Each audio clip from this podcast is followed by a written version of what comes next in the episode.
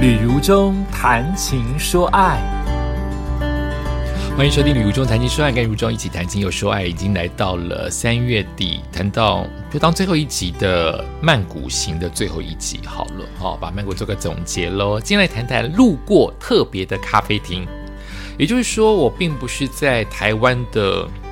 部落格文章当中找到的，是我路过。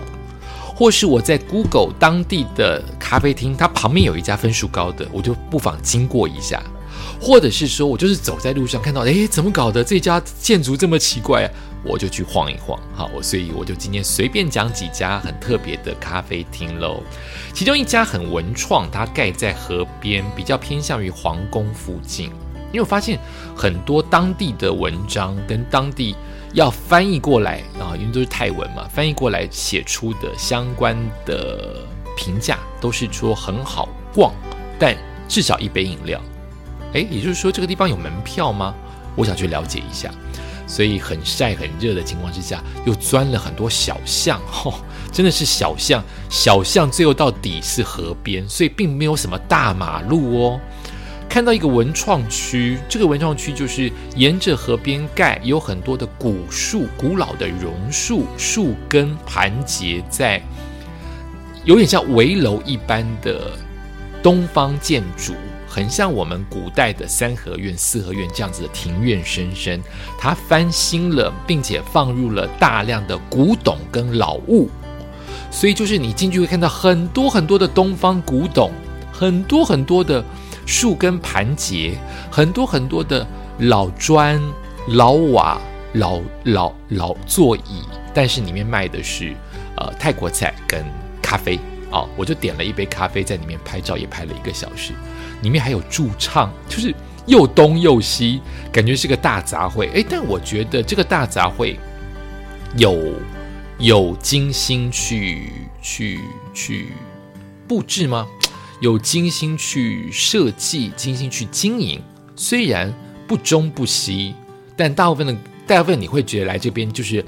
很适合拍老物、跟古物、跟古董的地方，然后还可以吹冷气哦。它大部分地区地区是没有冷气的，你也可以专门去吹冷气的一家呃的的的的环境，因为它地方够大，好，你可以在里面吹冷气，那你也可以在河边吹河风、晒太阳。然后很多的，因为我是平日哦假日的时候去，所以很多的家族带着老先生、小孩子在里面，所以里面那热烘烘的。但别怕，它地方够大，位置还是有。哈，这是一个呃临时发现的很文创的地区。又发现另外一家，走好远哦，走到怎么这么远的咖啡厅呢？当地人到底怎么去的？呃，这家咖啡厅我有放在 FB 当中，它的特色不是它的饮料，是它整栋建筑都是白色的。然后它有一个楼梯，只要你卡头去尾，那个楼梯从一楼到二楼是没有栏杆的，没有手扶栏杆。在台湾一定不允许，一定会有什么老人啊、小孩啊跌倒摔倒啊，叫你赔偿。泰国个性民族比较乐观，比较不在乎，所以它被允许了。它的室内的那一个楼梯，从一楼到二楼没有手扶梯，又盖在它的墙壁布置的又很像云彩，所以你很像漫步在云端，你很像楼梯爬楼梯去了天堂。就是这样子一个意象，是有大量的网红在这一栋咖啡厅要拍照，真的很难，因为一个一个女生一拍就是一百张，就是这么久，她不好意思，但她就是要拍，所以我又不可能赶你走，我又是个观光客，就是等等等等他们拍完为止，因为我一个人嘛，他们已经习惯网红来漫长叫一杯咖啡拍很久。它就是一个网红咖啡厅，所以连店员都舍不得我一个人来独拍，用独一的角色拍不了漫步在云端的全景，所以连店员都会主动来说：“哎，我帮你拍好不好？”用英文说：“我帮你拍，我帮你拍。”拍了好多张，因为他们已经习惯网红来不停不停的拍同样一个场景，哦，拍出来确实别有风味。另外还有一家咖啡厅，它是旗舰店，是一个品牌衣服的旗舰店的咖啡厅。它的门口是一个大的红心，就是我们说送你爱心的那个红心，门口就是一个心。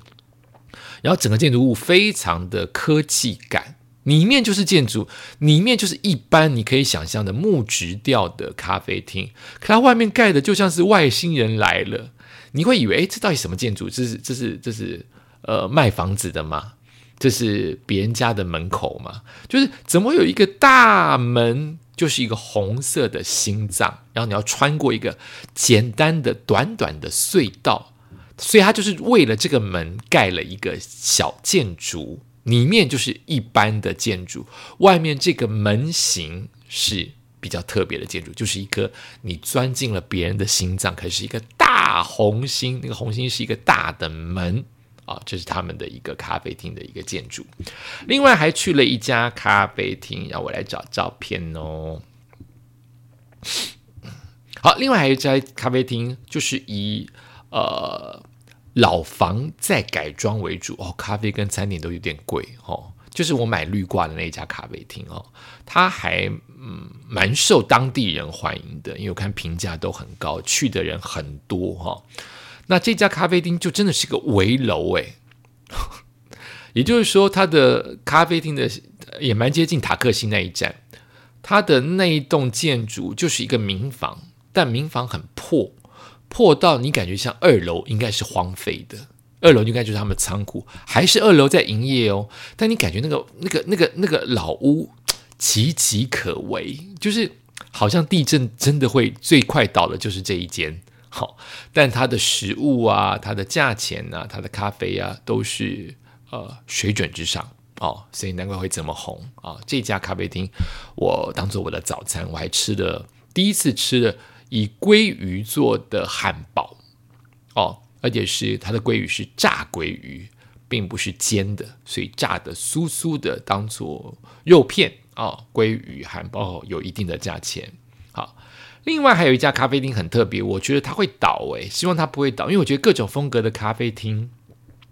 才能看出多元嘛，而不是永远永远都是老都是同一个风格。这家咖啡厅是我没有看过的风格，叫做工地风。第一个，你经过门，我经过他的门，经过了四次都找不到，因为他没有招牌，他招牌就小小的英文字，放在铁门的拉门的那个地方，他它的门是一个铁门，一个大的生锈的铁门。那你以为你经过的是别人的工地？打开一下，有两层楼，但只有一楼在营业。你可以想象，工地的毛坯屋就是这家咖啡厅的特色。一楼地板是通都是碎石子，室内哦，室内碎石子，直接通往二楼的楼梯到二楼都是毛坯屋，也就是说，只放了一个呃楼爬楼梯的梯子之外，整个就是一个空的。你可以在这边办展览，可以在这边办演唱会，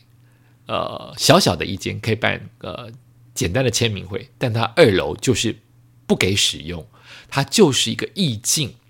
也不是你可以坐上去喝咖啡哦。二楼就是你可以上去参观拍个照就下来了，它整个二楼就是毛坯屋。那我到这一间的感觉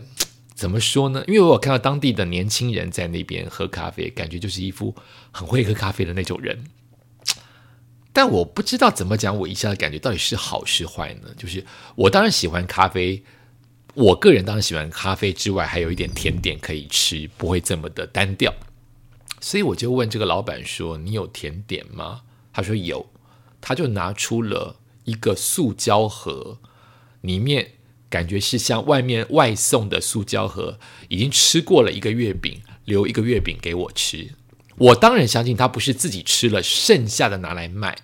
但他的显然这家店是不卖。甜点的，或是他甜点是外送的，